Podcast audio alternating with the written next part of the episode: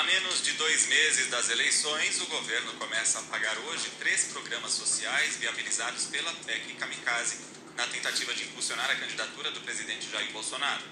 Mais de 20 milhões de famílias começam a receber o Auxílio Brasil no valor de 600 reais, a um custo de 12 bilhões de reais aos cofres públicos apenas em agosto. Também começa a ser pago hoje o Vale Gás no valor de 110 reais, o equivalente a um botijão de 13 quilos. Ao todo, são mais de 5 milhões e 600 mil beneficiários. O valor integral será pago nos meses de agosto, outubro e dezembro.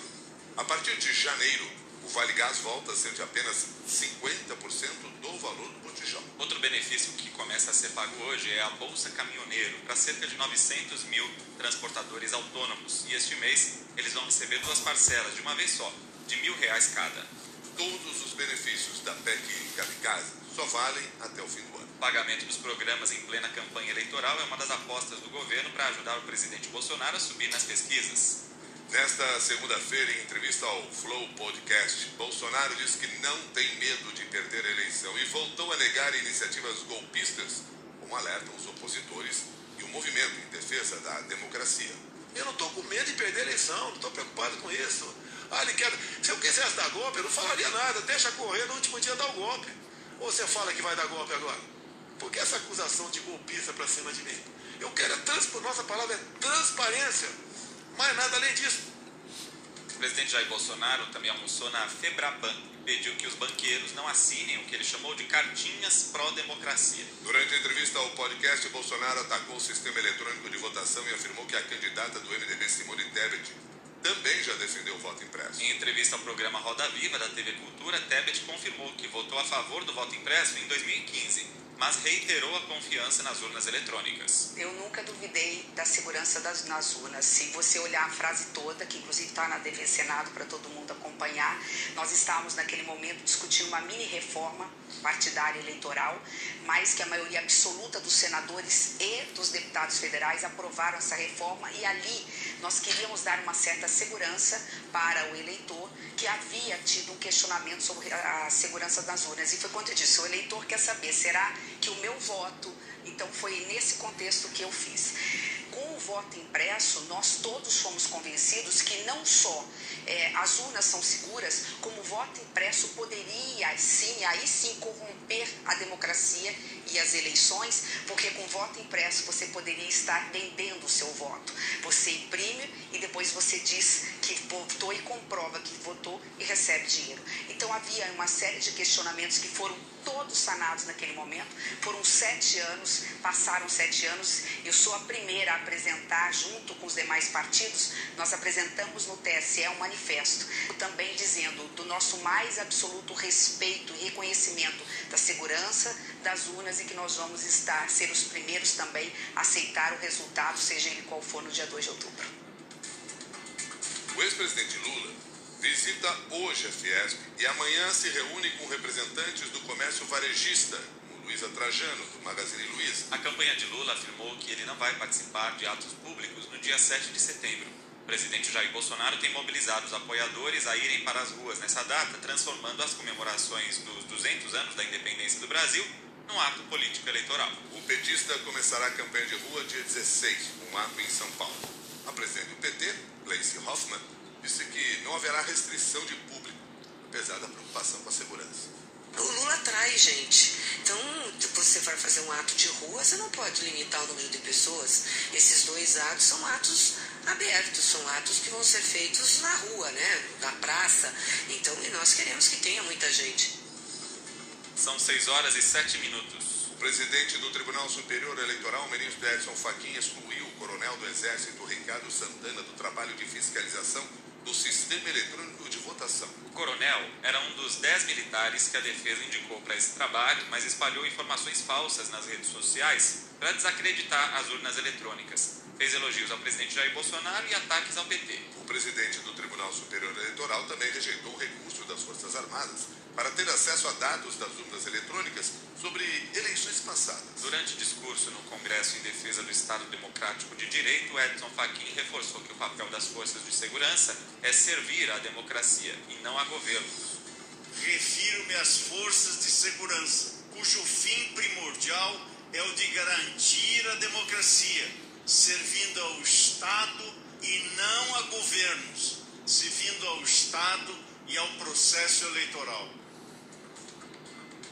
Um grupo de advogados bolsonaristas entregou ao ministro um pedido para que os críticos das urnas eletrônicas não sejam taxados de negacionistas eleitorais antidemocráticos ou golpistas. O ministro Fachin reiterou que a Justiça Eleitoral vai atuar de modo firme para evitar que notícias falsas comprometam o pleito deste ano. O ataque às instituições eleitorais como pretexto para a repartição de cólera e para a desestabilização do tabuleiro democrático ofende frontalmente inúmeros preceitos constitucionais. A Justiça Eleitoral, nesse panorama, atuará de modo firme a fim de evitar que as pseudo-afirmações de fraude comprometam a paz e a segurança das pessoas e arrisquem a eficácia da escolha popular. Seis horas, nove minutos agora. Alguns advogados protestaram contra a decisão da OAB de lançar um manifesto em defesa da democracia e se recusar a assinar outras cartas como a da Faculdade de Direito da USP. O atual presidente da entidade tem adotado uma postura dita neutra, sem críticas a Jair Bolsonaro, principal alvo dos manifestos. No documento, a OAB diz que não é apoiadora ou opositora de governos, partidos e candidatos tem orgulho do sistema eleitoral. Mas para o grupo ligado ao conselheiro federal Alberto Toron, a OAB deveria assinar os outros manifestos. Eu não vejo por que a nossa entidade está fora deste manifesto, fazendo um manifesto à parte. Sim, nós podemos fazer o nosso manifesto, está tudo certo, mas nós temos que engrandecer esse movimento e não dividi-lo. Não devemos estar junto na mesma trincheira, nossa trincheira, é a trincheira democrática. A maioria dos conselheiros federais da OAB é contra assinar os documentos de outras entidades, como destacou o conselheiro Rafeif Raj, do Mato Grosso do Sul.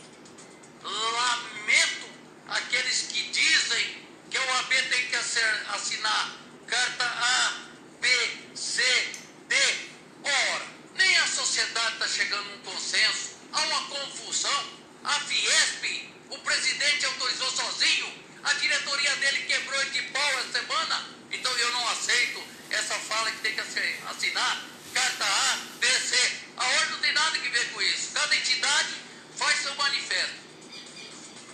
6 horas, 10 minutos.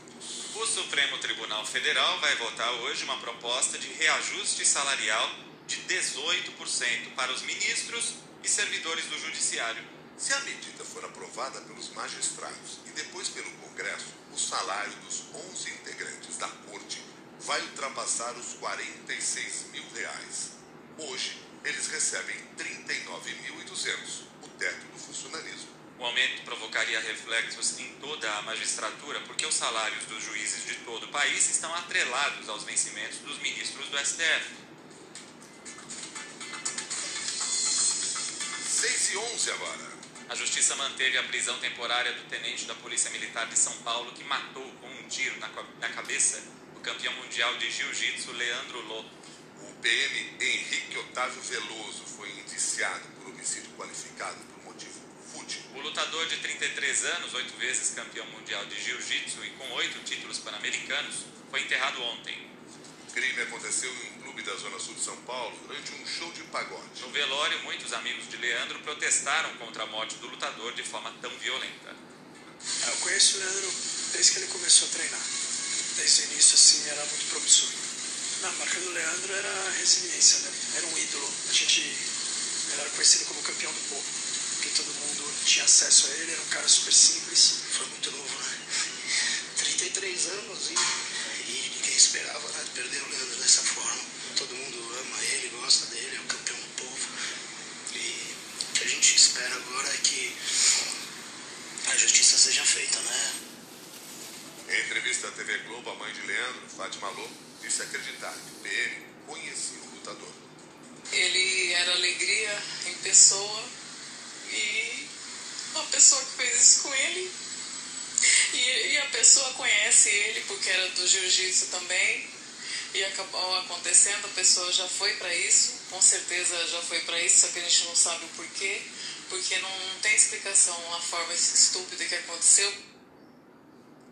6 e 13.